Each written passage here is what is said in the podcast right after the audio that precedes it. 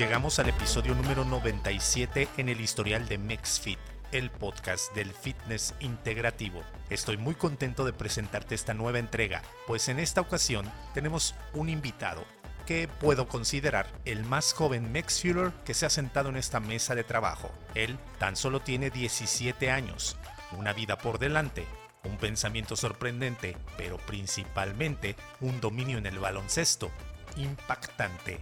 Puedes detectar que en esta entrega platicamos sobre baloncesto, la pasión de practicar un deporte desde que tienes uso de razón, la disciplina, la juventud y convertirte en un deportista de alto rendimiento. En la mesa de trabajo me acompaña Elías Meléndez, el Mexfitter más joven que ha platicado conmigo frente a los micrófonos de Mexfit. Te cuento un poco sobre su línea de vida. Actualmente es estudiante de último año de bachillerato, un verdadero apasionado del básquetbol, de todo lo que engloba este mundo lleno de gente increíble y de experiencias inolvidables. Y estos tres conceptos, su familia, el básquetbol y la música, son las cosas que lo acompañan todos los días de su vida. No lo olvides que esta entrega es parte de la saga. Estos son los 90 episodios de Mexfit. Soy José Luis Intriago y damos silbatazo de inicio a esta conversación de gran aprendizaje.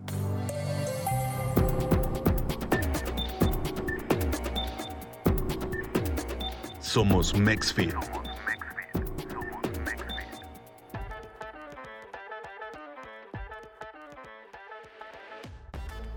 Dispuestos desde el año 2020 a desbaratar esos patrones, modelos, líneas de pensamiento que solo nos limitan como seres humanos, te doy la más cordial bienvenida a esto que yo llamo MexFit. Te recuerdo que el contenido de este podcast es de carácter educativo y de entretenimiento. Si te surgen interrogantes acerca de lo que vamos a platicar el día de hoy, no dudes ni un instante en acercarte a tu profesional de confianza para aclarar las dudas que puedan surgir de esta conversación de alto rendimiento que estamos iniciando. Y ya aclarado el punto, me toca presentar en esta mesa de trabajo al que considero hasta este momento, hasta esta fecha de publicación, el Mexfeeder más joven que se ha sentado en la mesa de trabajo a platicar con un servidor. Y eso me llama, y bueno, me, me emociona mucho porque ya he tenido la oportunidad de conocerlo fuera de, y ahora en esta ocasión viene a platicarnos de lo que hace, practica un deporte desde el vientre materno, le digo yo. ¿Cómo estás, Elías? Elías Meléndez, un gusto saludarte. ¿Cómo estás? Hola, José Luis, un gusto saludarte. Muchas gracias por invitarme a tu podcast. Estoy muy contento de estar aquí contigo. No, pues te agradezco mucho que hayas aceptado la invitación a estar, ahora sí que invitado, porque, bueno, les decía, juega desde el vientre materno. Tiene una edad, pues, tiene poquitos años. ¿Cuántos años tienes? Tengo 17 años. 17 años. ¿Y juegas? Eh, juego el deporte de básquetbol. Y déjenme decirles que es un atleta de alto rendimiento. Ya nos va a platicar. Por eso le digo, ¿desde cuándo juegas? Hace Hace más, yo creo que un poquito más de 10 años. Más de 10 años jugaba en el vientre de su mamá. Desde esa época juega al básquetbol y eso es genial porque tiene pues una cantidad de anécdotas que va a poder contarnos y que espero también podamos nutrir esta plática acerca del básquetbol, del alto rendimiento y de todo lo que conlleva pues ser joven, disciplinado y otros tantos factores. Pero bueno, eso lo digo yo, yo quiero que Elías lo cuente de propia voz. Platícame un poquito para arrancar, le digo yo, romper el hielo. ¿Cómo es que Elías descubre todo este proceso de eh, encaminarse hacia el básquetbol o hacia el mundo, bueno, el mundo saludable, el bienestar? ¿Cómo lo descubres? Bueno, yo descubro este mundo muy pequeño. Eh, empiezo a jugar el baloncesto a los siete años de edad. Es una anécdota muy chistosa que la recuerdo con mucho cariño. Y es que yo en mis principios, cuando estaba pequeño, eh, me encantaba jugar fútbol, lo disfrutaba mucho. Eh, recuerdo en una ocasión, en un entrenamiento, eh, mis papás me dejaban siempre en el campo. Entonces hubo un momento donde ellos ya se iban y hicieron esa seña con la mano, que es como de ahorita regreso, como de una ahorita vengo por ti. y lo único que recuerdo después de eso es salir corriendo detrás de ellos porque pensé que me iban a dejar ahí y que ya nunca iban a volver por mí. Entonces eh, yo recuerdo que los alcanzo en el coche Y después de eso yo ya no quise regresar a entrenar fútbol otra vez. Em, tiempo después, eh, una eh, amiga cercana de mi mamá le platicó un poquito acerca de, que su hijo empezó a practicar este deporte y que estaba muy padre. Entonces eh, mi mamá me pregunta a mí que si quería intentarlo, a ver si me gustaba. entonces un día me llevó a las canchas y era pues muy diferente para mí, era todo muy nuevo porque yo no sabía jugar nada, yo no sabía nada de básquetbol. Eh, pero lo más chistoso de esto y una de las cosas por las que eh, tomé mucho cariño por este deporte tan rápido es que a la primera eh, semana de yo comenzar a entrenar tuve mi primer torneo. Fui al puerto de Veracruz. yo realmente no sabía nada todavía, seguía corriendo de un lado de la cancha hacia el otro, pero yo creo que ese fue el primer momento que me atrapó tanto eh, el ir a una competencia desde, desde tan temprano. En este caso dices que a la semana estabas ya, ya en torneo, como quien dice. Sí, literalmente pasó una semana y éramos pocos, se podría decir los jugadores que estábamos todavía, pero el profesor que tenía en ese momento me llevó a mi primer torneo. No sabías tú cómo, pero pues yo voy al torneo, ¿no? Me motivó. Quiero pensar que eh, esta bueno, esta anécdota que cuentas acerca de que fuiste a un torneo fue parte o lo que detonó que tu gusto por el básquetbol se inclinara más sobre el promedio mexicano que es que te guste el fútbol, ¿cierto? ¿O habría, otra anécdota por ahí? Ah, sí, en gran parte fue como esa emoción de sentir, eh, pues literal, estar jugando un partido ya de un torneo. Eh, aunque estás muy pequeño, o sea, realmente lo vives. Entonces, pues yo creo que fue uno de los principales como motivaciones para mí de preferir el básquetbol sobre el fútbol. Y otro gran importante ahí fue el profesor que, me tocó tener en ese tiempo. Eh, rápidamente me enamoré más del deporte tal vez. En ese momento me enamoré de la forma en cómo entrenábamos, en cómo lo hacíamos, la actitud que el entrenador eh, nos mostraba día con día, la forma en cómo hacíamos nuestros ejercicios, eh, con tanta actitud de decir, eh, hacíamos un ejercicio y empezamos a contar uno, dos, tres, cuatro y así, este, con muchas ganas, yo creo que fue, para mí, yo creo que fue un detonante más para, para decir y que me enganchara tan rápido. Oye, pero en este caso, bueno, influye muchísimo el que es tu coach, tu entrenador, para poder influir pues en las decisiones futuras que puedas hacer. Y a partir de ahí, ahora sí que cómo ha sido ese proceso en tu, en tu entrenamiento. Tenías siete años, fuiste al torneo, bueno, ese torneo lo ganaste o, ganaron, ganó tu equipo o cómo fue y después ya dijiste, pues de aquí soy, me voy, eh, de acuerdo a la motivación también del entrenador y de ahí para acá llevas más de 10 años jugando básquetbol. Ese torneo recuerdo que no lo ganamos porque todavía yo jugaba con chicos más grandes, fui con chicos eh, dos o tres años más grandes que yo en ese momento, pero después de ahí fue un, como un no parar en, todo este tiempo porque, eh, por ejemplo, lo que te contaba del entrenador, que no solo fue la parte del básquetbol, nos motivaba de muchas otras maneras. Eh, algo que me acuerdo mucho era decir, vamos a ser mejores cada día con orden, respeto y disciplina. Pero algo que nos llevaba tanto a los valores que nos mostraba, eh, a lo que practicábamos, a lo que nos transmitía.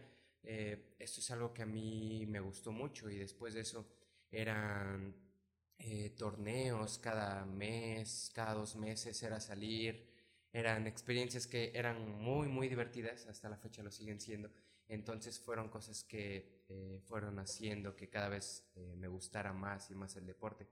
También el hecho de por tantos años entrenar de lunes a sábado, entrenar dos o tres horas diarias sin excepción, se vuelve un hábito, pero en este caso es el hábito que yo más amo en esta vida. Entonces, eh, te vas acostumbrando al final de cuentas porque se hace parte de tu vida, se hace una rutina, pero sin duda alguna es algo que disfruto mucho. Oye, y bueno, platícame un poco cómo es que Elías, siendo tan joven, le cae el 20 de que tiene que ser disciplinado. ¿Te gusta el rollo de ser disciplinado? O sea, es algo que sí, me nace, quiero, es mi pasión, Porque normalmente podemos decir que tal vez como jóvenes nos cuesta un poquito de trabajo entrar en cintura, como dicen las mamás mexicanas. Pero bueno, eh, esta característica que mencionas que fue parte del respeto y de la disciplina, principalmente la disciplina, eh, ¿te gustó o fue algo que le agarraste amor conforme pasó el tiempo? La disciplina es algo que diría que desde muy pequeño tomé por la misma tal vez manera en cómo competíamos, en cómo eh, realizábamos el deporte, por ejemplo. En las competencias yo recuerdo mucho que era llegar, por ejemplo, a un hotel a donde nos íbamos a quedar, eh, dormir temprano, alimentarnos bien, eh, no poder estar jugando tal vez en las habitaciones cuando eres pequeño, cuando íbamos a los comedores para traer la comida y todo eso era con mucho orden siempre. entonces todo lo que englobaba un entrenamiento, lo que englobaba un torneo tal vez, eran situaciones de, mucha, de mucho orden, de mucha disciplina. Y yo traigo esto a mi vida, lo realmente lo, lo traigo a mi vida porque te vas dando cuenta que la disciplina tiene resultados reales, eh, tanto para mi equipo y en mi persona también. Entonces, el ser disciplinado para mí me ha ayudado demasiado porque realmente me he dado cuenta que es la diferencia en todo. Sí, totalmente de acuerdo contigo, que la disciplina, bueno, te va a llevar a dar ciertos resultados en la vida y creo que en la vida en general, no tanto en lo deportivo, sino en lo personal, en lo social, en lo cultural, bueno, influye mucho el ser disciplinado para poder conseguir ciertas cosas en la vida. También platicando fuera de micrófonos, mencionabas que eras, o bueno, te consideras ser un atleta de alto rendimiento. ¿Qué es ser un atleta de alto rendimiento para cualquier persona que me escuche o que nos esté escuchando y diga, ah, sí, ok, pero ¿qué hace un atleta de alto rendimiento? Porque eso es lo que a mí me llama la atención de ti. Muy joven, de alto rendimiento. ¿Qué es lo que haces? Podemos decirlo coloquialmente, ¿tienes vida social? Porque me atrevo a decir que es mucha disciplina, pero bueno, cuéntame tú. Pues ser atleta de alto rendimiento implica muchas cosas, implica muchos factores. En mi caso, eh, ser un atleta de alto rendimiento implica entrenar, por ejemplo, todos los días, eh, sin excepción, eh, entrenar una media de dos a tres horas diarias, dedicarle realmente un tiempo muy, muy específico para mejorar, por ejemplo, habilidades en cualquier deporte que practiques.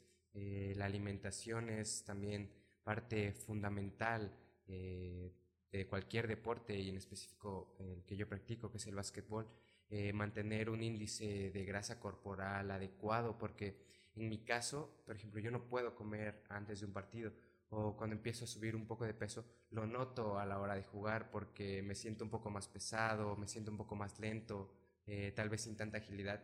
Y todas esas son cosas que tienes que estar cuidando de una manera muy detallada para que puedas eh, desarrollar el mejor rendimiento que puedas tener. Eh, la parte de la recuperación, eh, tienes que ser muy consciente con la recuperación después de los entrenamientos, después de los partidos eh, y los cuidados debidos que debes de tener también antes de una competencia o antes de un entrenamiento. Tienes que estar muy pendiente a escuchar tu cuerpo en las zonas tal vez donde te duelen, zonas que puedes ver que tienes que trabajar para eh, también evitar lesiones, para evitar eh, cualquier tipo de esas cosas. Eh, y obviamente entra totalmente lo que estamos hablando, que es la disciplina. El hecho de que tengas que entrenar todos los días, que tengas que dedicar una gran parte de, de, tu día tal vez hacer las cosas que refieren al deporte. en la alimentación, que en mi caso también es bastante difícil porque pues en este momento, no sé, después de los entrenamientos, a mí me gusta eh, comer mucho y tengo mucha hambre después de los entrenamientos. Entonces es muy fácil a veces, no sé, comerte unas galletas, comerte, no sé, tomarte lo que sea, hasta un refresco. Y es la parte que, que tienes que estar cuidando. Eh, entonces, eh, ser atleta de alto rendimiento realmente engloba muchos factores. También la parte de que hay en ocasiones que tienes que hacerlo literalmente por una responsabilidad también que tienes contigo mismo, porque hay días en los que no se quiere entrenar, hay días en donde la motivación o la actitud tal vez no son de lo mejores, pero siempre tiene que haber como ese extra para que te puedas considerar un atleta de alto rendimiento. Oye, dentro de todo lo que mencionas, ¿cuál, ¿cuáles serían esos cuidados que debes de tener antes de un partido? Eh, antes de un partido, eh, el mayor cuidado que le puedes dar a tu cuerpo es un correcto estiramiento muscular y un calentamiento muscular.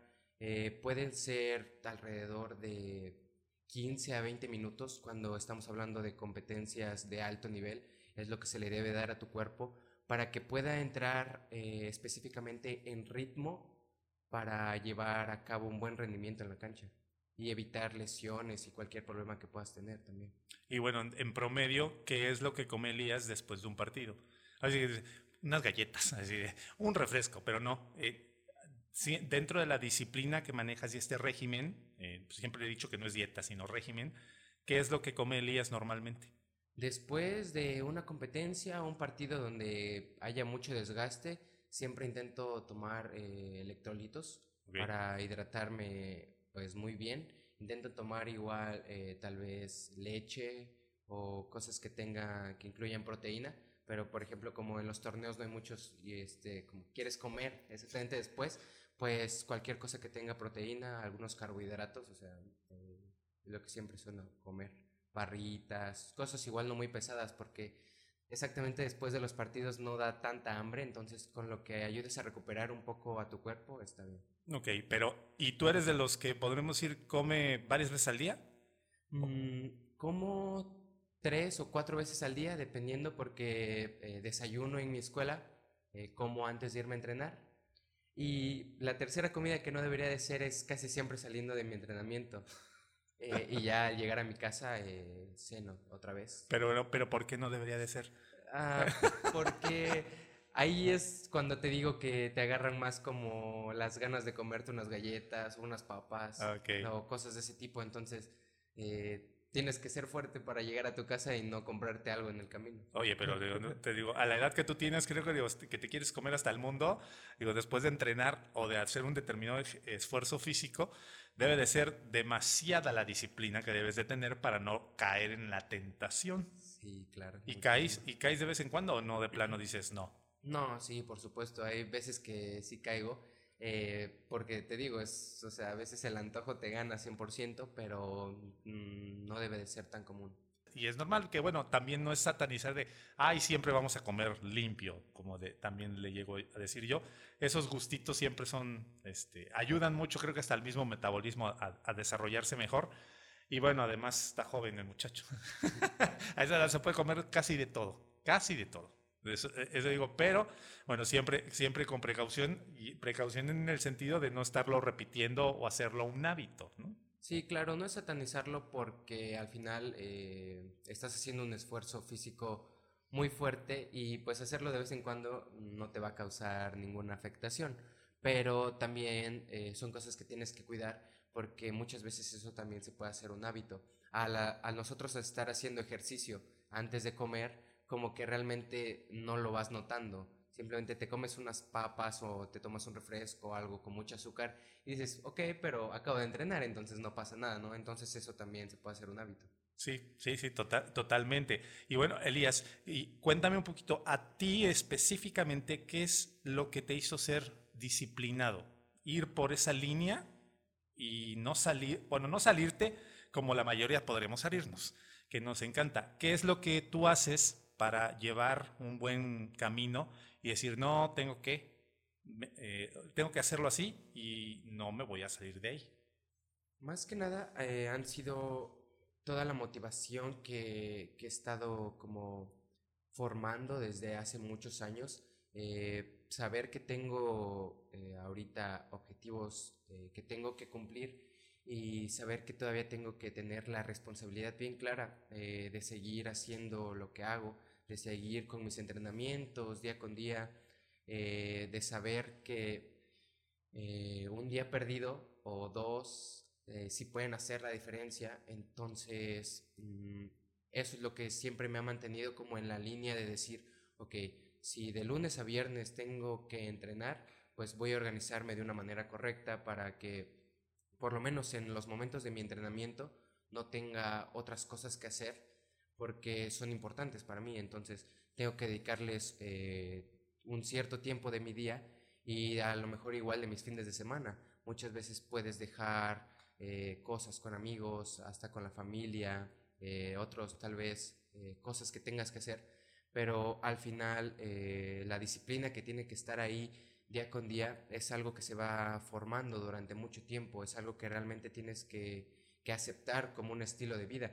Igual el apoyo de mis papás, que antes eh, pues me metieron para ver si me gustaba y me enamoré del deporte, pero también para, para ellos es una parte de decir, ok, pues hoy sí te tienes que ir a entrenar, ¿no? Te toca entrenar y lo tienes que hacer porque al final eh, se volvió algo que es parte totalmente de mi vida. Entonces lo veo como una diversión, siempre sigue siendo una diversión para mí, pero también hoy en día ya lo veo como una responsabilidad que tengo que hacer. Oye, ¿y cómo es que un joven equilibra entre, porque vas a la escuela. Tienes, a ese rato tienes vida social también, me imagino, ¿no? Tienes a lo mejor redes sociales también. ¿Cómo equilibra Elías todos esos campos? Es más, tu familia, tus amigos, este, la novia, lo que sea, todo, todo en conjunto. ¿Cómo le haces?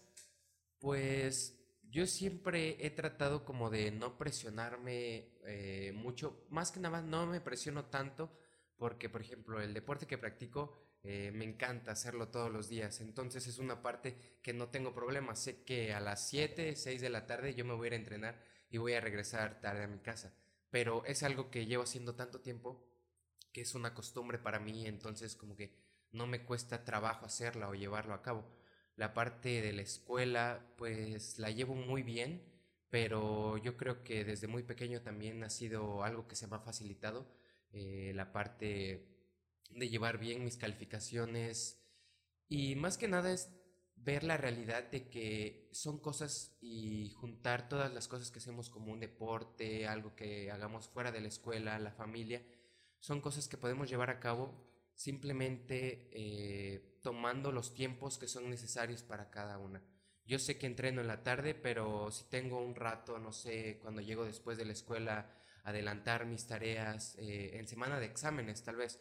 Yo sé que tengo que estudiar eh, porque el básquet no es lo único que yo hago. Entonces puedo estudiar antes de mis entrenamientos, cuando regreso de mi entrenamiento, aunque esté un poco cansado, se puede seguir haciendo. Realmente puedes dar ese extra y puedes estudiar un poco más. Eh, con la parte de, de la familia, una parte muy positiva es que es muy entendido eh, por lo menos en mi familia, que saben que juego básquetbol y que muchas veces salgo de competencias, en comidas familiares o en cumpleaños de, de, familia cercana. Me ha tocado estar fuera en cumpleaños de mi hermana, de mi mamá, pero al final eh, es muy bonito saber que por parte de mi familia tengo el apoyo total, entonces pues no se siente tan, tan feo. Oye, pues sí, increíble y la verdad un reconocimiento a tu familia también, porque normalmente se convierten en un apoyo importantísimo para motivarte a ti a seguir, ¿no? Porque imagínate que te hicieran este, el meollo porque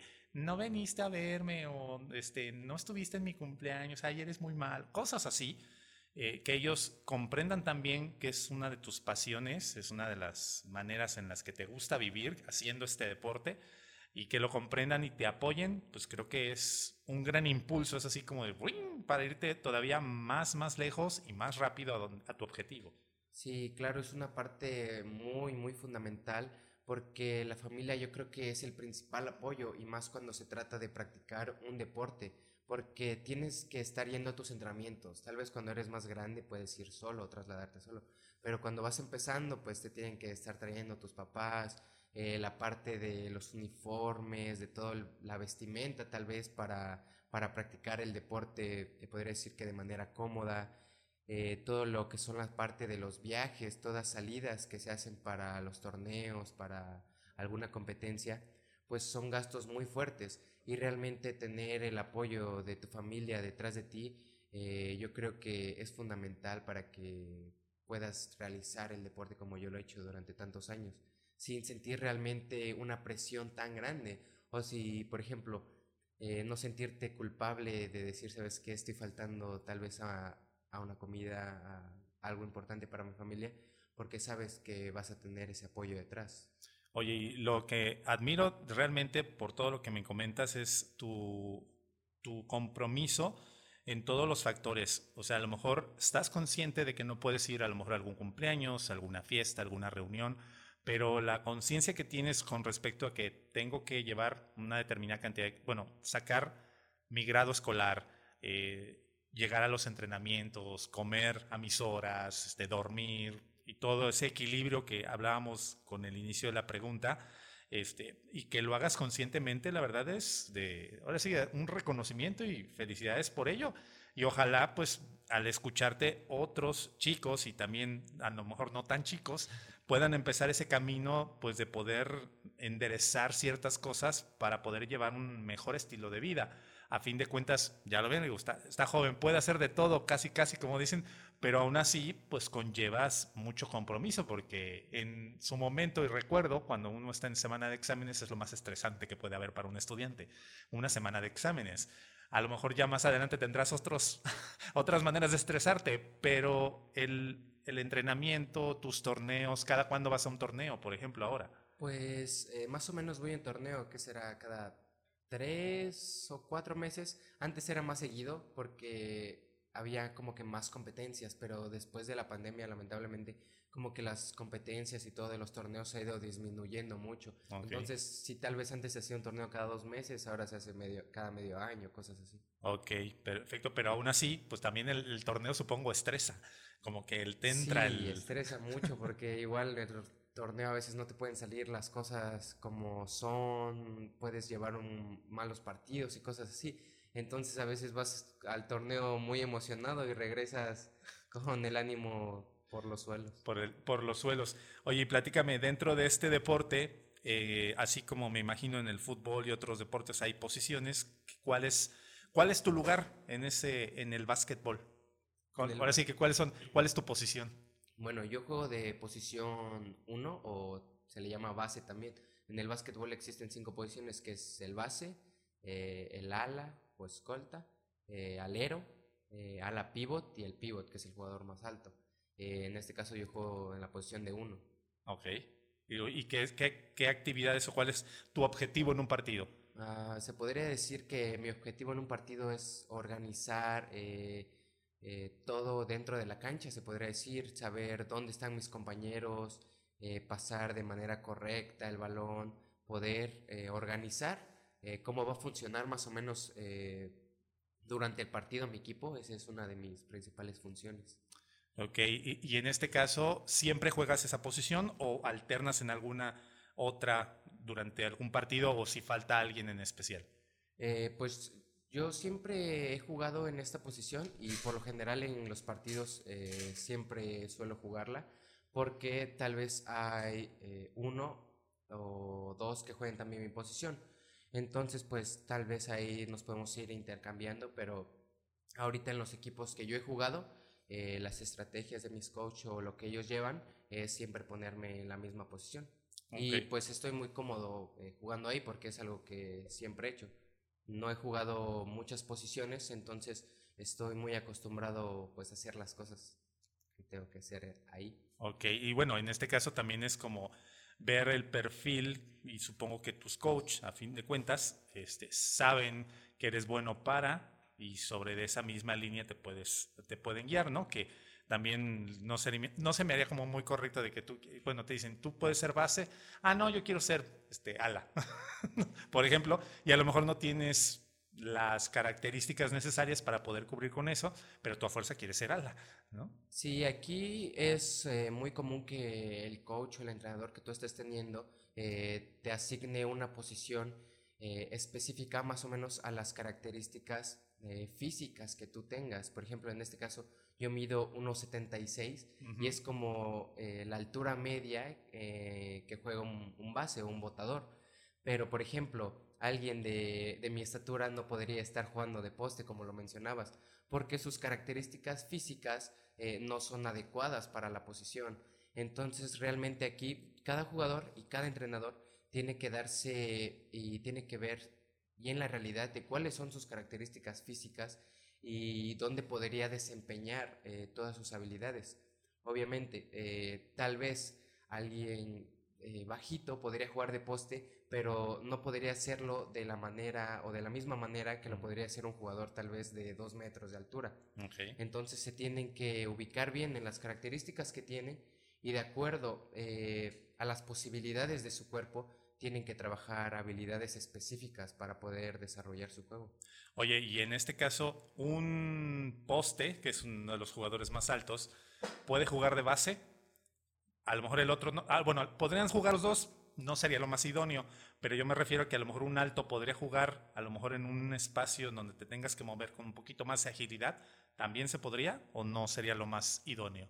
Eh, también se podría, en México no es muy común porque aquí la altura va como de, el pequeño siempre es el base y el alto va a ser eh, el poste o algo así. Pero en un juego de alto nivel, por ejemplo la NBA o la Liga Profesional de México, eh, alguien alto puede desempeñar la posición de base porque todos los compañeros tal vez que tenga son aún más altos que él. Entonces, en ese caso, claro que se podría un jugador ver a un jugador de un metro noventa o de dos metros desempeñando esa posición. Pero desde muy pequeños trabajan también eh, para eso, porque por ejemplo, en Estados Unidos o en lugares extranjeros, donde desde muy pequeños son personas altas, van practicando las habilidades y van enseñando a su cuerpo, aunque con esa altura, aunque con esas características puedan ser muy ágiles o rápidos dentro de la cancha. Ok, perfecto. Y en este caso, digo, te pregunto, ya que estás aquí eh, platicando, digo, vamos a romper el paradigma, o por lo menos el mío, o el que la, mayoría de la gente dice, si quieres crecer, bueno, juega básquetbol. ¿Qué tan cierto es? Y lo digo porque, bueno, no, precisamente me dices, mido 1,76. Eh, eres, eres alto, pero puedes crecer todavía muchísimo más realmente si lo juegas o no. Es un mito total. Eh, no es un mito, tal vez no es la cosa más real del mundo, pero eh, sí es cierto que puedes rescatar algunos centímetros de más practicando este deporte. Por todas las series de ejercicios que llevamos de mucho estiramiento, eh, de fuerza en las piernas, donde tienes que hacer muchos saltos, muchas extensiones de brazos y de tu cuerpo en general, eh, el deporte sí ayuda para que tú puedas crecer un poco más de lo que podrías. Eh, obviamente no vamos a romper la genética de que si tú tienes un padre o, y una madre pequeños, tú vas a medir, eh, pues... Llegarás a los dos metros. Muy alto, pero eh, claramente te puede ayudar. Y lo he observado en, en, muchos amigos que he tenido y en mi persona. Yo cuando, cuando estaba más pequeño, iba en segundo de secundaria, medía alrededor de 1,40 eh, ya en tercero di como, se puede decir que el estirón. Y pues crecí casi hasta lo que crezco ahora, un poquito menos. Y conforme a eso pasan los años y he crecido un poco más. Y en amigos igual lo he visto a lo largo del tiempo, eh, compañeros muy pequeños que al día de hoy pues, los ves y son muy, muy altos. O sea, le están pegando a los dos metros. Eh, y su familia las ves y tampoco es muy alta.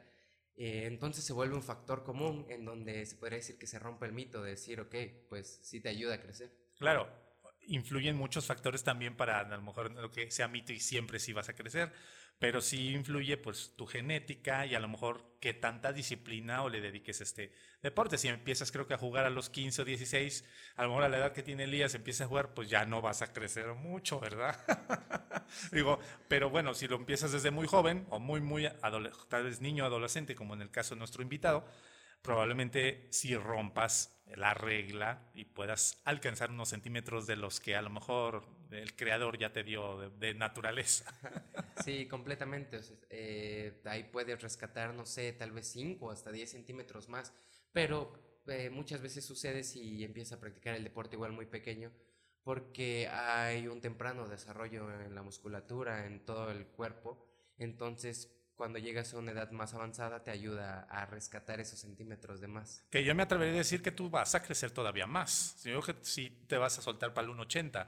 ¿no? Eh, eso esperaría, todavía quiero crecer mínimo otros 10 centímetros. Ah, el reto, es, el reto es grande. Pero sí, sí lo creo porque, bueno, tomando en cuenta la historia personal, pues sí, yo sí me aventé los últimos 6 centímetros cuando ya tenía después de 21. Entonces, pues me atrevo a decir jugando, y no jugué básquetbol, jugando básquetbol, pues me imagino que sí le vas a pegar todavía unos 10 centímetros más. Sí, eso espero, eso espero porque Eh, siempre se ha dicho que el básquetbol es un deporte para personas altas. Eh, eso también es algo que se ha dicho mucho y se menciona todavía hasta la fecha. Eh, que eso también es muy falso porque cualquier persona realmente puede desarrollar o puede practicar el deporte. Aquí lo que sí te tienes que dar cuenta es que tienes que observar claramente las características que tienes, porque cuando tú observas las características que tienes, si eres un jugador pequeño, eres un jugador alto, puedes saber las habilidades que tienes que trabajar, puedes saber eh, los ejercicios que tal vez tengas que hacer para tu cuerpo y así, eh, obviamente, poder llevar el mayor nivel que tengas de acuerdo a las características. Sí, total, totalmente de acuerdo contigo. Y en este caso vas a, vas a crecer todo aquel que quiera, que nos esté escuchando, pues bueno, ahora sí que entrele a jugar básquetbol. Que además creo que eh, en, en, los entrenamientos hay una cantidad considerable de jóvenes jugándolo, o de plano es como muy eh, me ha tocado, por ejemplo, en el caso del fútbol americano, por lo menos en México no hay unas escuelas como muy fluidas en gente como las del fútbol. En el básquetbol sí hay un público considerable dentro de, este, ahora sí que de este deporte. En el último tiempo, el básquetbol realmente ha tomado como que mucha popularidad y eso es muy bueno, que ha empezado a ser más popular en México. Y por lo menos en el lugar donde yo entreno, que es aquí en Orizaba, eh, sí van muchas, muchos niños y niñas de diferentes edades y ya empiezan a practicar el deporte. Cuando yo empecé a jugarlo, recuerdo que eran todavía muchos más escasas la persona que practicaba el básquetbol, pero a día de hoy yo creo que sí, muchos, muchos jóvenes están practicando el deporte y es muy bueno porque en Veracruz es eh, un deporte que aún yo siento que no ha sido explotado de la manera correcta entonces, que muchos niños desde muy temprana edad, eh, como yo lo hice, que empiecen a practicarlo en deporte, siento que es algo muy bueno. Y bueno, en este caso creo que hay, eh, eh, por lo menos en el puerto de Veracruz, hay un equipo, este, bueno, que profesional que juega, que ahora sí que es como el fútbol, hace sus partidos y este, el público va y, y disfruta del partido. Y lo digo, bueno, en este caso porque tal vez a lo mejor en determinadas ciudades pues no existe esa, vamos a decir, mm, costumbre, tal vez como, como a lo mejor asistir a un partido de fútbol que se lo puedes, pero es que en cualquier lado puedes ir a un partido de fútbol, de básquetbol pues no es tanta la cultura, pero creo que sí existe un público ahí latente y bueno, como es en el caso de, en este caso de Elías, que juega, lo juega desde hace mucho tiempo y está al pie del cañón con continuar en este, en este deporte. Sí, la cultura del básquetbol se ha fortalecido eh, mucho en estos últimos años. Eh, a mi parecer, eh, lamentablemente en el estado, por ejemplo, el equipo que mencionabas, ahorita creo que ya no existe. Tan, tan, así. Tan, tan. el equipo profesional de Veracruz ya no está conformado, pero esto ha sido en gran parte a que en muchas instituciones, tanto públicas como privadas, en el medio del deporte en general, y específicamente en el básquetbol, eh, ha sido muy poco apoyado, eh, tanto para los jóvenes que quieren eh, entrenarlo de forma de alto rendimiento o como un hobby, ha sido muy poco apoyado en el Estado. Entonces, es algo que yo siento que todavía no ha permitido que el deporte en general se explote de una manera como debería de serlo.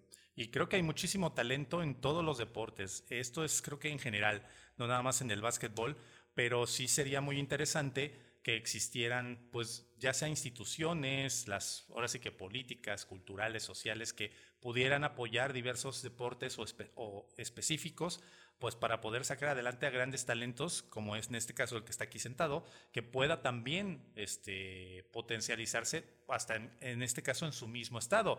Sería triste que siendo, eh, o bueno, estudiado, vivido, nacido en este estado, tengas o tengas que emigrar a otro, a otro equipo en donde sí hay pues cierto apoyo, ¿no? O cierta cierta carrera para poder trabajar cuando pues Veracruz creo que también tiene esa, ese talento para poderlo hacer. Sí, lamentablemente es algo que pasa muy seguido. Muchas veces eh, como jugador tienes que también ver por pues los intereses personales, o sea, porque al final de cuentas eh, son muchos factores los que eh, te permiten tal vez jugar un deporte. Eh, son muchos gastos económicos, el hecho de estar comprando tal vez uniformes, ir a competencias, muchas cosas de esas requieren siempre un apoyo. y es difícil a veces tener que recurrir tal vez a otro estado o fuera, del, fuera de aquí para poder conseguir muchas veces esos apoyos o conseguir mejores oportunidades también porque pues hasta el día de hoy no se le ha dado como eh, el apoyo que se necesita, no se le ha dado el seguimiento al deporte, entonces pues muchas veces sí tienes como que decías, como emigrar hacia otros lugares igual para encontrar mejores oportunidades para jugar. Oye, Elías, ¿en este deporte existen clasificaciones o ligas o de la mayor a la menor o, o es así de yo entro, juego y a ver a dónde caigo? No, desde que eres pequeño hay como categorías, se les llama en el, en el básquetbol. Entonces empieza como una categoría que es la, el micro básquetbol, que se le llama, que es creo que de 11, 12. Bueno, yo empecé a jugar eh, a los 7 años, entonces desde ahí ya empiezas a como a dividirse. Y el primer básquetbol que se juega es un básquetbol mixto, o sea, pueden jugar hombres y mujeres. Eh, ya después cuando vas creciendo entra una categoría que se llama eh, mini, eh, entra una categoría ya que se llama infantil, juvenil, hasta donde estoy yo que es la juvenil, que es a los 17 años, 16 en adelante. Entonces se va dividiendo más o menos por años. Yo soy año del 2005, nací en 2005. Entonces mis competencias siempre son con jugadores un año mayores, que serían del 2004, o un año menores, del 2006 y así se dividen más o menos todas las competencias.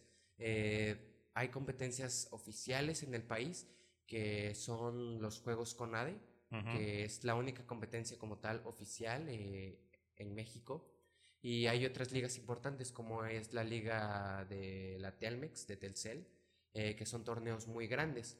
Y ya después de eso, pues obviamente hay muchos torneos como privados que se pueden jugar de manera libre, que se llaman las categorías libres, que pueden jugar de todas las edades. Pero en las competencias oficiales, el rango de edad es 17 años. Eh, lo toman de esta manera porque el básquetbol de, esas instituciones ve el siguiente paso o el siguiente nivel eh, de competencia que sería la universidad. Ok, en este caso, o sea, puedes jugar después de los 17, pero ya en otra categoría quedaría, que es el universitario. Eh, se podría decir que podrías jugar tal vez eh, si te dan alguna oferta de jugar eh, eh semiprofesional o seguir jugando en torneos privados o torneos que organizan diferentes instituciones, pero sería jugando de una manera libre, o sea, que en cualquier edad. Pero jugar en universidad también es como el siguiente paso que das porque entras a los 18 años y las universidades tienen sus propias ligas, que también se divide en primera y segunda división. Entonces se podría decir que para seguir jugando eh, al siguiente nivel, lo podríamos llamar, el siguiente paso sería el básquetbol colegial o la universidad. Ok, y aquí va la pregunta de los 64 mil, como se dice coloquialmente. ¿A ti te gustaría seguir jugándolo o tu carrera va a desviar tu objetivo con el básquetbol? En este caso, porque recuerdo que fuera de micrófonos, en algún momento me comentaste que querías estudiar algo relacionado con el medio ambiente, pero bueno, no sé, ¿vas a buscar algo relacionado con o te vas a ir al extranjero? Bueno, no precisamente que me cuentes el plan, pero sino si realmente te latería seguir jugando básquetbol después de los 18.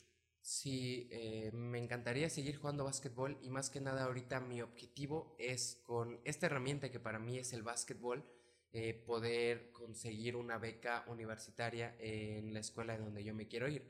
Ahí quiero seguir eh, mis estudios eh, académicos, que como lo mencionabas, me gusta mucho el medio ambiente, la naturaleza. Entonces yo quiero estudiar ingeniería en biotecnología. y quiero apoyarme del básquetbol para yo poder entrar a la universidad que quiero. hace no mucho estaba realizando pruebas para entrar al equipo al equipo de alto rendimiento de una universidad. Y es muy emocionante estar ahí y a la vez te da un golpe de realidad muy grande porque me doy cuenta que los 10 años de entrenamiento que llevo son apenas suficientes para poder buscar un lugar eh, en la selección de, esos equipos de las universidades. eh, todo, el, todo el tiempo tal vez que se le ha tomado, eh, realmente te da un golpe de conciencia de decir, ok, apenas si es suficiente para intentar buscar un lugar, porque te das cuenta que el nivel que hay ahí, el nivel de competencia es demasiado exigente y es muy, muy alto. Y en este caso, bueno, eh, de acuerdo, ese golpe de conciencia, imagínense, tiene golpe de conciencia, está jugando desde los siete años y vio la práctica y dices, ah, canijo, espérate, tengo que, tengo que machetearle, tengo que machetearle más, como decimos en México. ¿Qué tanto es lo que vas a tener que prepararte más de aquí a cuando tengas pensado hacer tu, prueba o ya la hiciste? Eh, las pruebas ya las hice, eh, me fue muy bien, pero sí te pone a analizar y te pone a ver que tienes muchas cosas todavía que mejorar, eh, muchas habilidades que tengo que perfeccionar, porque por ejemplo ahorita tengo tal vez medios de medio año para entrar a la universidad. Entonces todo lo que tenga que mejorar lo tengo que hacer eh, a pasos agigantados. Eh, tengo que realmente observar todas las habilidades que tenga que mejorar y hacerlo de la manera más rápida que pueda, porque tienes que llegar lo mejor preparado cuando vayas a entrar. O sea, no te puedes esperar, bueno, ya que entre, ya le caigo ahí a, mejorar ciertas técnicas.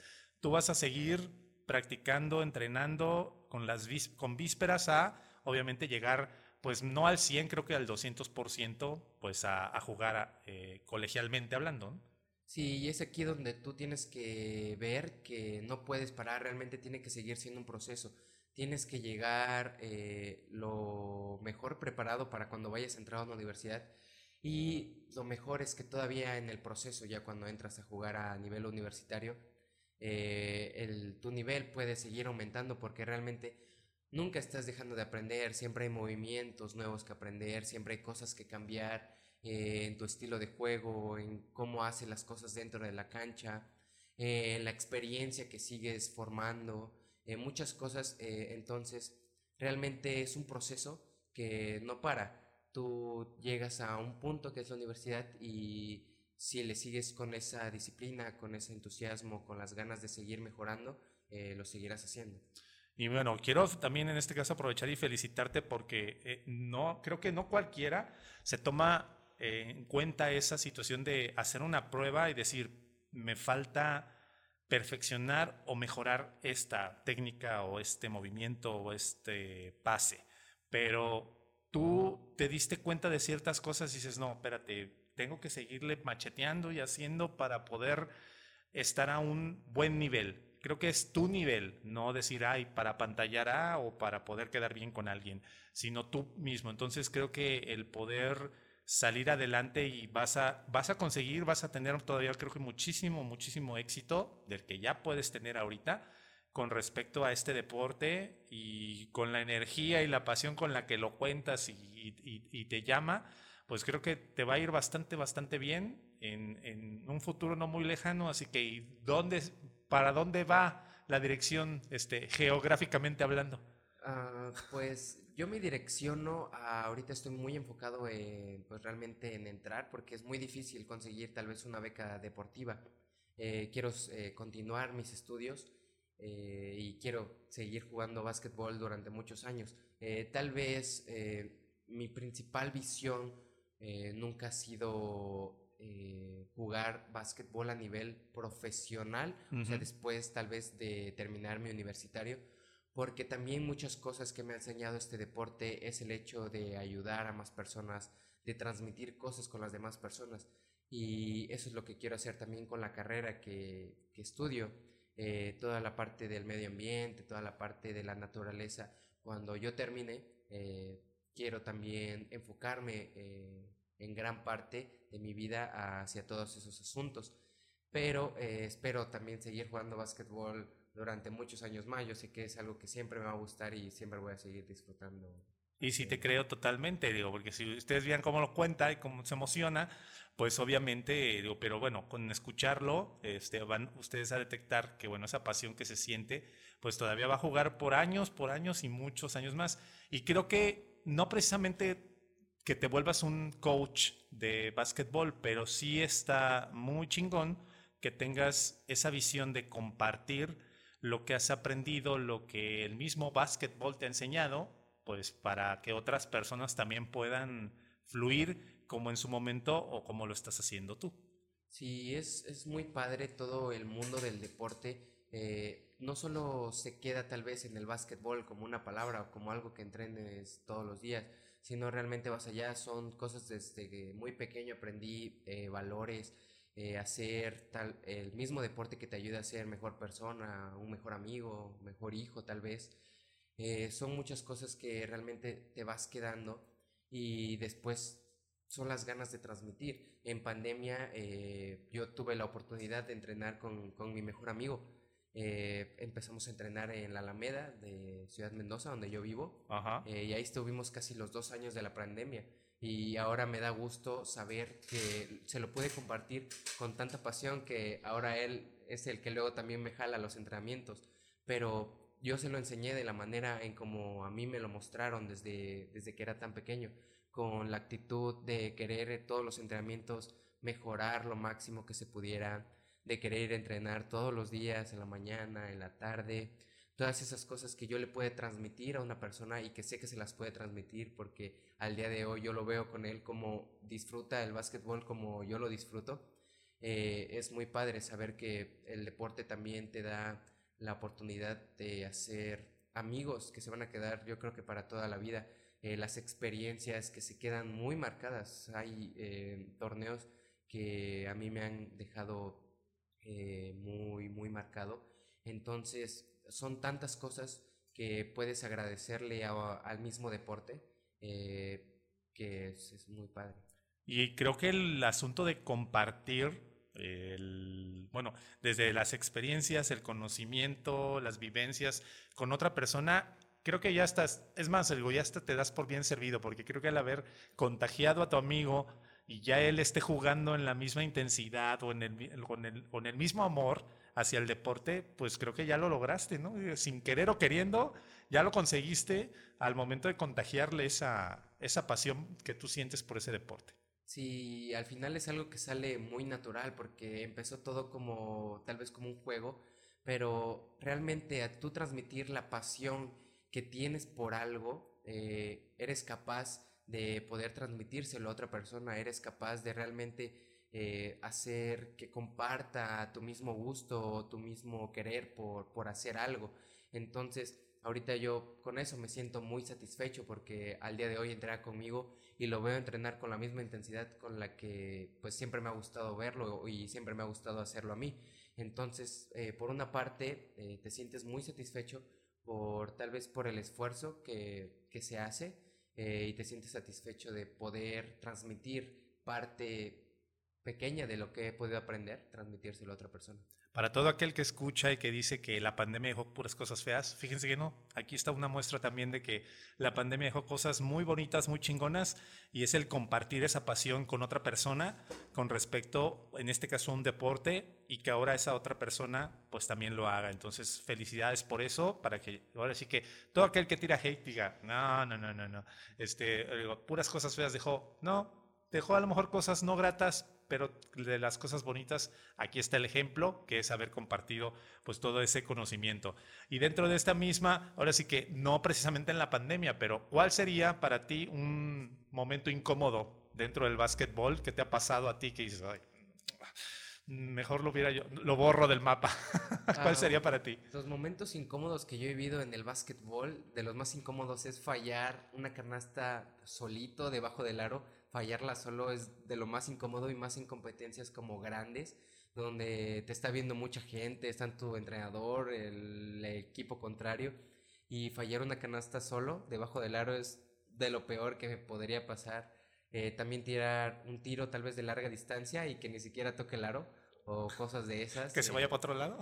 Que se vaya de lado, eh, son cosas muy vergonzosas y como que sientes eh, raro o hasta pena eh, de que todos te estén viendo. Y a la vez también a veces se siente frustración, porque fallar tal vez abajo del aro fallar solo una canasta, eh, a veces es hasta motivo de enojo, porque dices, ok, lo entreno tantas veces en la cancha y me sale una y otra vez y llego al partido y lo fallo, entonces es como un enojo que tienes.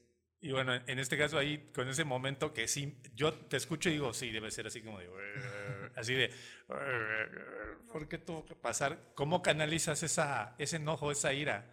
En ese, en ese momento te agarras aguamazos con, aguamazos con el contrincante, ¿no?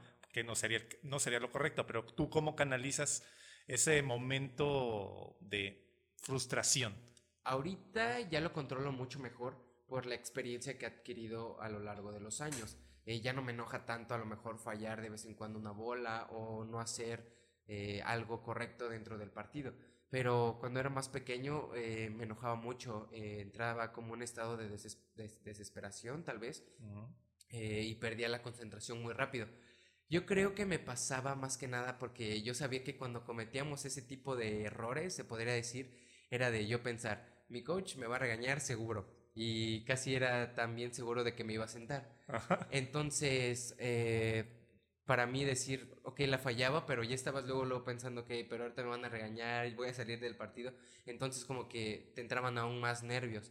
Eh, ahorita, pues yo he aprendido que cuando pasa algún tipo de errores o incómodos o de pena, pues eh, tienes que estar bien atento y bien rápido para regresar a la concentración que tienes y volver a estar enfocado en el juego. Eh, pero es algo que se va adquiriendo con el tiempo, porque al principio pues afecta mucho más. Oye, y deportivamente hablando, el fallar un tiro de ese estilo, ¿hay algún tipo de sanción en el equipo deportivamente hablando? o sea, eh. independientemente que a ti te genere, te explote la cabeza o te genere frustración, ¿hay una falta o hay alguna sentencia debido a ese tipo de Lo correcto no sería que hubiera una falta como tal, porque fallar un tiro o fallar una canasta, pues es lo más normal del mundo. Al final seguimos siendo seres humanos y pues no vamos a meter todas, todas. Pero sí a lo mejor ocurre un regaño de tu coach, porque dentro del juego puede haber momentos donde no sea lo más correcto tirar o donde no sea lo más correcto hacer una cierta jugada o un cierto pase. Entonces en esos momentos sí es donde puede venir un regaño o a lo mejor hasta algunos malos comentarios que siempre existen de parte de tu mismo equipo, que nunca debería de ser así, porque siempre debería de haber ese apoyo o ese ánimo de tu equipo, pero hay ocasiones específicas en donde puedes realizar acciones que no son tan, tan debidas en ese momento. Entonces ahí sin duda sí puede venir un regaño de tu coach.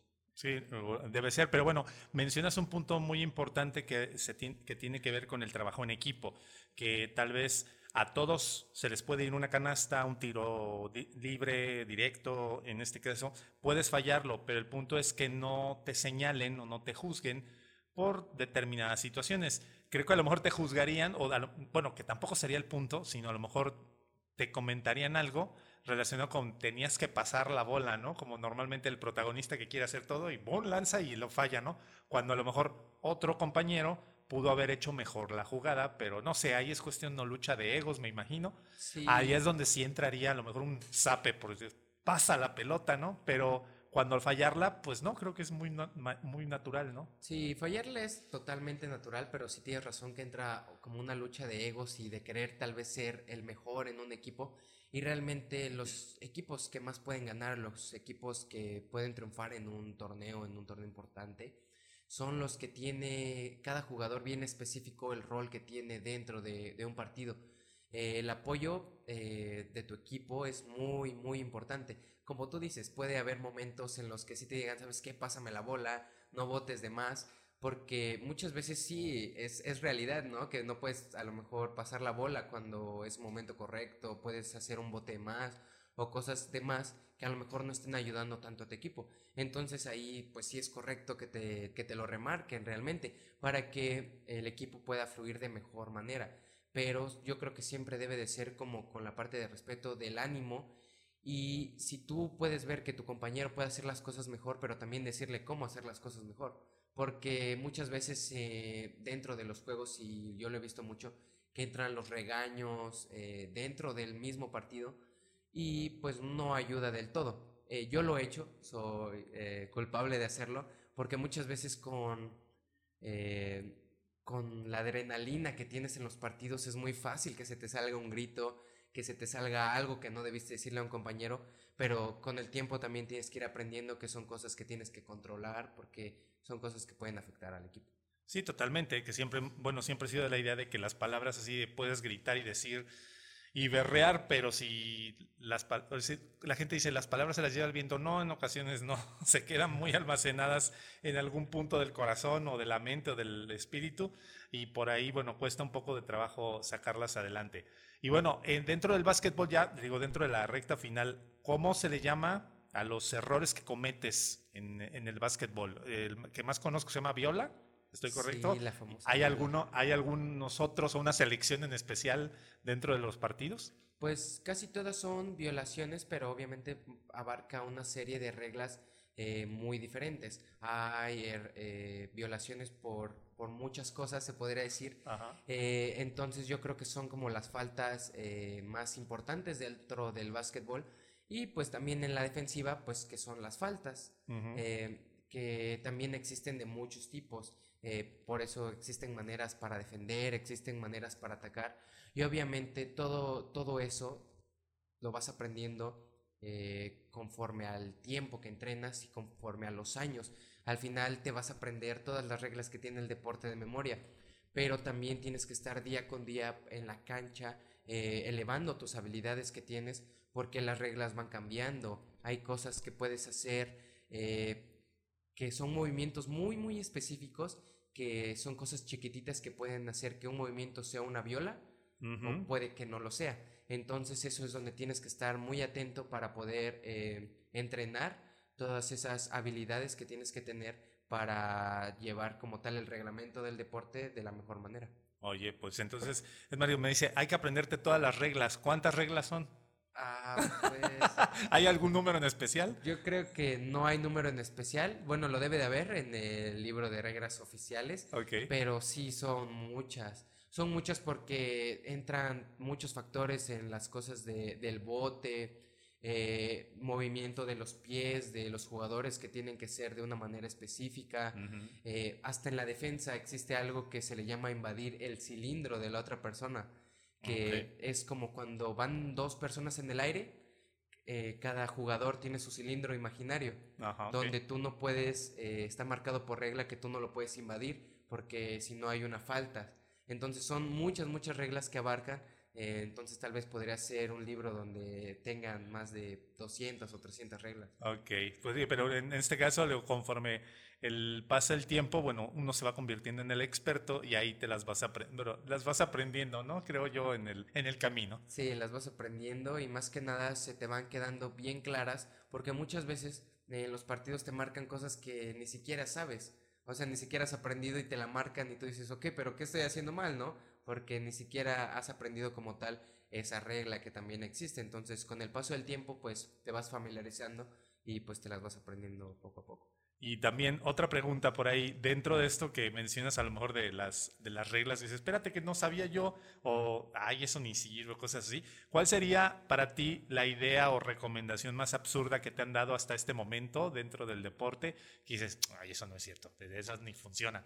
¿no? Porque en ti no ha funcionado o no te ha servido. Mm, yo creo que la recomendación más absurda que me han dado, eh, yo creo que serían que faltara, este, o sea, que no entrenara como lo hago, más que nada por el hecho de, la recuperación.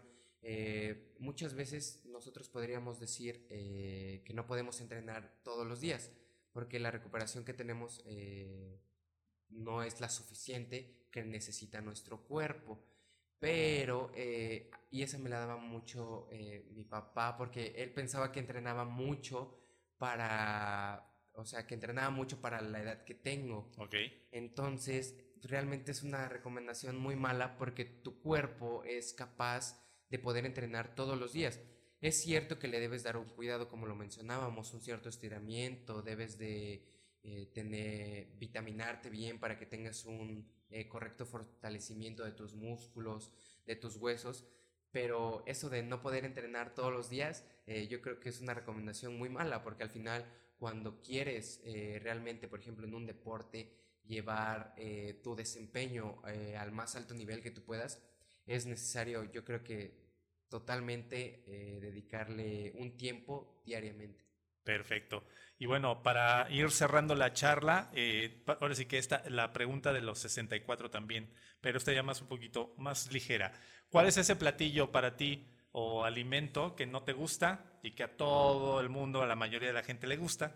Y cada vez que dices, ay, no me gusta tal cosa, todo el mundo voltea y dice, pero ¿cómo es posible? Eso es algo tal vez a lo que no tengo mucha respuesta, pero un platillo que diría que no me gusta y que he visto que últimamente a la mayoría de personas les encanta es el sushi. Yo no lo disfruto casi. Eh, tal vez porque no lo he comido mucho, pero las pocas veces que lo he comido no, no es disfrutable para mí.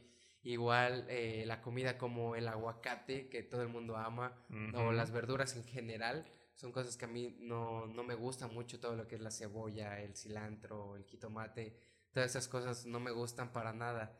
Eh, y también mm, soy muy especial para el hecho de las comidas con texturas como raras. Eh, no me gusta sentirlas en mi boca, por ejemplo, comidas con muchas grasitas o frutas tal vez con muchas semillas, como que no, no son tan disfrutables para mí. O sea, como en, en, este caso que sería como el kiwi, ¿no? Ándala, como cosas así, como el kiwi, tal vez una tuna o cosas así, no, no, no me agradaría comerlas. Y digo, de, de, de, cosas pastosas, como qué sería? Como... Mm, o sea, dices como a lo mejor... Pues, a mí lo que no me gusta, por ejemplo, es el, el que le llaman el menudo o el mondongo, por obviamente en su momento que llegué a comer carne, no, la sensación del cuerito, de, de, eso. Sí, todas esas cosas a mí no me agradan. Para no sentirlas en la boca son muy, como muy incómodo. Pero digo, me llamo digo, no te gusta el aguacate. ¿Cómo es? ¿Por qué eres así? pero nunca, bueno, por ejemplo, el sushi mencionas que lo has comido, pero el aguacate no te gusta. No me gusta para nada. Sí lo he probado, pero no me gusta. Eh, también por la consistencia que tiene, que es ah, como aguadita. Y pues en las demás verduras que te mencioné tampoco me gustan. O sea, las he probado todas algún, en algún momento, pero no las tolero. O sea, un huevito a la mexicana jamás va a ser platillo. No, jamás sería platillo en mi mesa. ok, pero bueno, yo también, más o menos a tu edad, pues no, no, no era como muy fan de las verduras. Conforme fue pasando el tiempo, le fui agarrando el amor, aunque hay unas que de plano nunca me han, por ejemplo, el chayote, sí, no, nunca, ah, por más que le he intentado agarrar el gusto nunca me ha gustado. Entonces, pero me identifico contigo así de, no, pues no me gusta ninguna verdura. Pero es que, por ejemplo, la salsita mexicana sabe muy buena. Así de, yo te puedo decir, sabe muy buena. Y él, no, pero no me gusta. No, no, no, porque lleva picada y todas las verduras y todo eso. Entonces, ya así con esa combinación, no. Ya no, ya no me lo como. Ok, perfecto. Bueno, pues muchísimas gracias, Elías, por compartir parte de tu experiencia relacionada con, la, eh, con tu persona, con el deporte, que es en este caso el básquetbol. Para cerrar, en este caso, ¿cómo podrías compartir con la comunidad de MexFit eh, algunas experiencias o recomendaciones? Siempre digo que es un top 3, pero bueno, no específicamente tiene que serlo así. Desde tu realidad, bueno, que nos puedan ayudar pues, a, a mejorar un poquito más nuestro estilo de vida y buscar el bienestar.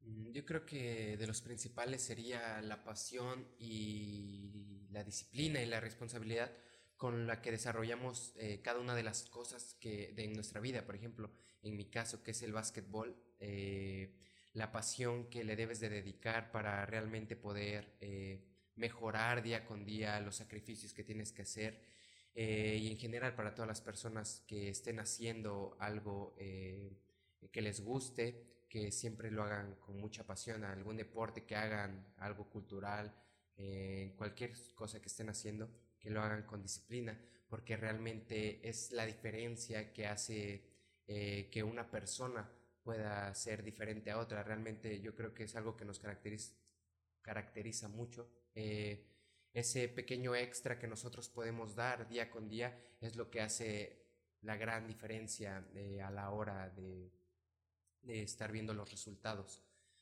otra cosa muy importante yo creo que es el disfrutar del proceso. Siempre disfruten del proceso de cualquier cosa que estén haciendo. Eh, la meta o el objetivo principal es importante, sí, pero realmente el gozar y el disfrutar del proceso y el proceso de aprendizaje de un deporte, de un instrumento, de lo que sea, disfrutar todas las cosas que tienen el camino, todas las cosas y las vivencias que puedes experimentar, yo creo que es lo mejor y es lo que siempre se tienen que dar cuenta no se, no se pongan toda su mirada en el objetivo que tienen, eh, porque puede ser muchas veces frustrante, sino vayan disfrutando cada una de las partes del proceso y de ahí yo creo que cuando llegues eh, al objetivo o a la meta que tienes será mucho, mucho más satisfactorio. Eh, y por último, yo creo que la tercera cosa sería los malos comentarios de las demás personas. No dejes que te afecten jamás. Los comentarios malos, los comentarios negativos siempre, siempre existirán en cualquier cosa que nosotros hagamos. Eh, y realmente nosotros tenemos que estar bien conscientes que si lo que nosotros estamos haciendo nos enamora, realmente nos apasiona día con día, eh, no importa lo que digan las demás personas, no importa lo que diga tal vez tu entrenador, eh, personas de tu familia, amigos, realmente no importa nada. Si amas lo que estás haciendo y lo disfrutas y día con día dices, yo quiero seguir haciéndolo y quiero seguir haciéndolo, al final esa pasión que tienes por ti eh, y esa, ese entusiasmo hará que tengas éxito en lo que estés realizando. Elías, muchísimas gracias por tus, tus comentarios, tus experiencias, estas recomendaciones. Quiero felicitarte por tan joven y bueno, que tengas la conciencia tan desarrollada. Vas a llegar bastante lejos. Te deseo mucho éxito en todo lo que hagas. De verdad, te agradezco mucho que hayas aceptado la invitación de ser el Mexfitter más joven que se ha sentado en la mesa de trabajo para platicar de sus experiencias que están magníficas todas. Y bueno, como ya lo he dicho, digo, te deseo mucho éxito. Y ahora sí que del trampolín este de seguir jugando y relacionarte con el medio ambiente y todo, pues adelante. Y bueno, invitadísimo por una segunda ocasión cuando ya seas, cuando, cuando seas más famoso, así de, seas influencer y toda la cosa, acá ya, digo, nada más no te olvides de nosotros. Claro que sí, en un futuro ojalá poder hacer la segunda parte cuando esté en la universidad y platicar también mi vida, cómo me va por ahí. Eh, muchísimas gracias por invitarme a tu podcast, Luis. Me la pasé muy, muy bien. Muy bien, pues muchísimas gracias, Elías. Y bueno, ya lo saben, vamos a seguirle la pista también a Elías para que pues, tener en cuenta todos los, ahora sí que toda esa pasión que pueda sentir y cómo va a llevar el nombre de nuestro país, y de, bueno, de la zona centro de Veracruz y del básquetbol, pues ahora sí que a lo grande, como debe de ser, siempre a lo grande. Así que muchas felicidades por eso. Y a todos ustedes que me escucharon y que llegaron hasta el final de este podcast, todos los Mex Vicenti, muchísimas gracias. Les agradezco pues que se hayan quedado hasta el final de esta charla y si consideran que lo compartido en este episodio podría ayudarle a un amigo, familiar, algún conocido, compañero de trabajo, no duden un instante en compartirlo porque, bueno, siempre he dicho que este mensaje podemos hacérselo llegar a más y más personas, porque todos merecemos estar bien y lo podemos hacer difundiendo pues este mensaje a muchas personas. En nombre de la conciencia, el autoconocimiento y el fitness, yo soy José Luis Intriago y nos estamos escuchando muy muy pronto. Hasta la próxima.